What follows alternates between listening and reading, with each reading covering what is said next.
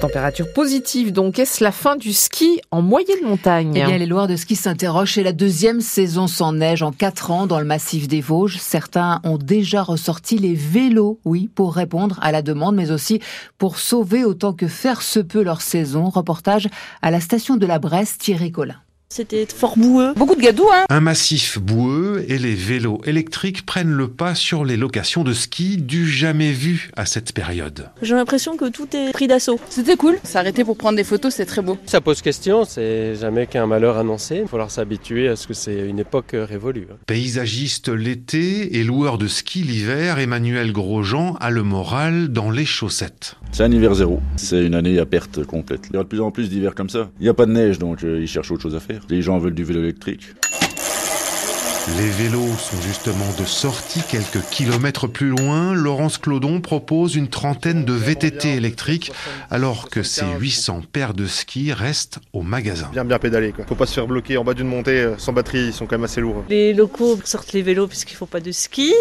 C'est exceptionnel. Il y a deux ans, on avait fait notre meilleur hiver en location de ski. Et là, on va peut-être faire le pire euh, depuis 30 ans. Donc, avant, c'était ski et vélo, mais maintenant, c'est vélo. Transition vélo, c'est une solution. Un hiver qui pousse à repenser l'économie de la neige, à vous, les professionnels du tourisme, avec un deuxième hiver sans neige en 4 ans dans le massif des Vosges. On a bien aimé. Et vous, les garçons, vous avez bien aimé? Ouais, c'était trop bien. Reportage signé Thierry Collin.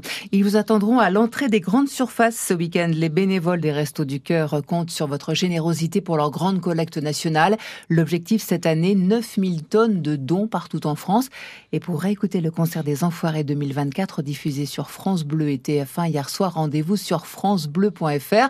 Des extraits à écouter également ce matin sur France Bleu, Frédéric. Dans quelques minutes d'ailleurs, un extrait d'un titre qui s'appelle À ma manière et il y aura le CD des Enfoirés qui sera offert également sur France Bleu Lorraine.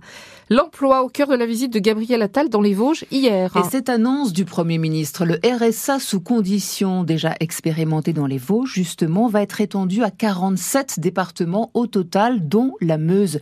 47 départements qui vont donc conditionner le revenu de solidarité active à 15 heures d'activité hebdomadaire. Gabriel Attal. L'expérimentation dans les Vosges, elle a commencé à Épinal. Nous avons entendu tout à l'heure des témoignages de ceux qui cherchaient un emploi, de ceux qui les accompagnaient. Tous m'ont parlé des bénéfices de ce système, des 15 heures d'activité en contrepartie du RSA. Dans ce département des Vosges, l'expérimentation va continuer et va s'étendre.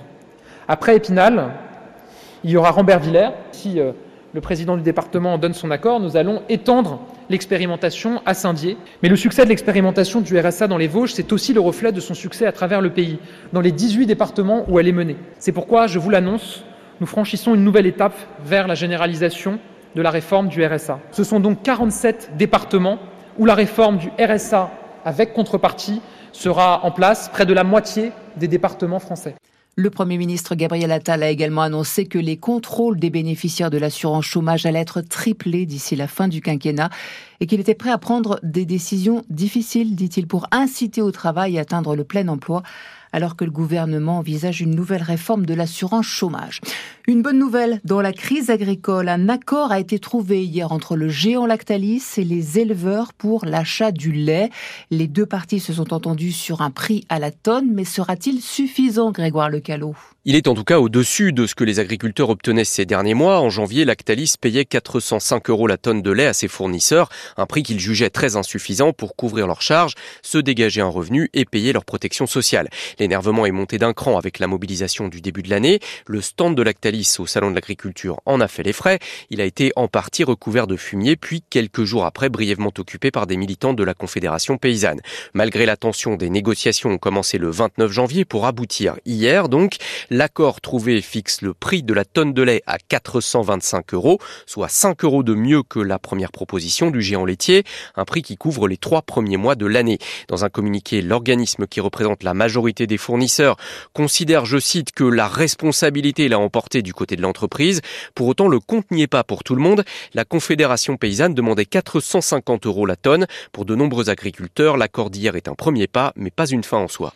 La clôture ce week-end du Salon de l'Agriculture à Paris la visite ce matin de la nouvelle tête de liste Renaissance aux européennes, Valérie Heyer.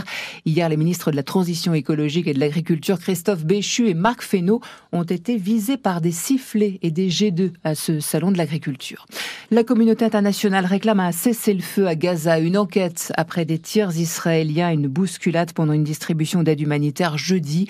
Plus de 110 personnes sont mortes selon le Hamas. À Nancy, l'association France-Palestine Solidarité organise une nouvelle manifestation contre la guerre à Gaza et en soutien aux Palestiniens aujourd'hui. Rendez-vous fixé à 14h, place des Vosges, avant de se diriger vers la préfecture, place Stanislas. 8h06 du football et la belle victoire des footballeurs de l'AS Nancy-Lorraine. Victoire 3 buts à 1 face à Nîmes hier soir au Stade Picot. Un doublé de Cher Touré et un but de Jonathan Rivas en seconde période alors que Nancy était mené un but à zéro. De quoi se redonner confiance après le revers 3-1 à Dijon lundi. Écoutez la joie du gardien de but nancéien Martin Sourzac. C'est vrai qu'à domicile on est euh, on est assez souverain, euh, on a un public exceptionnel, 12 000 personnes en national, c'est incroyable. Et puis euh, on est sorti hein, de Dijon lundi soir un peu frustré, prendre trois buts en 15 minutes, on, on savait pas ce qui s'était vraiment passé, on était un peu sonné. On avait essayé de gagner le match et au final on s'était fait punir. Dans ce championnat rien n'est facile. Il faut se contenter vraiment des victoires parce qu'elles sont pas faciles à avoir. Je pense que l'objectif est pas loin. Après les cinq derniers points ou 6-7 qu'on devra aller chercher, ce sera sûrement les plus compliqués, mais voilà, il faut qu'on garde dans la tête que il faut qu'on gagne, essayer de jouer pour gagner les matchs comme on fait depuis un bon petit moment. Et puis euh, après, il faudra peut-être aussi qu'à l'extérieur, on redevienne une équipe solide, qui prenne moins de buts et, euh, ça permettra d'aller engranger des points à l'extérieur. Au classement, Nancy passe quatrième à 10 points de la zone de relégation vendredi prochain. La SNL se déplacera à Versailles. Situation beaucoup plus délicate pour le SAS Épinal qui s'est incliné 2 buts à 1 à Martigues. Les Spinaliens restent 16e au classement en attendant bien sûr les matchs du jour. Handball, la défaite également du Grand Nancy 32-29 face à Istres au Palais des Sports de Gentilly. Nancy est 8e de Pro League, la deuxième division. Et puis l'étape de Coupe du Monde de biathlon à Oslo en Norvège et ce résultat très décevant pour le Vosgien Fabien Claude.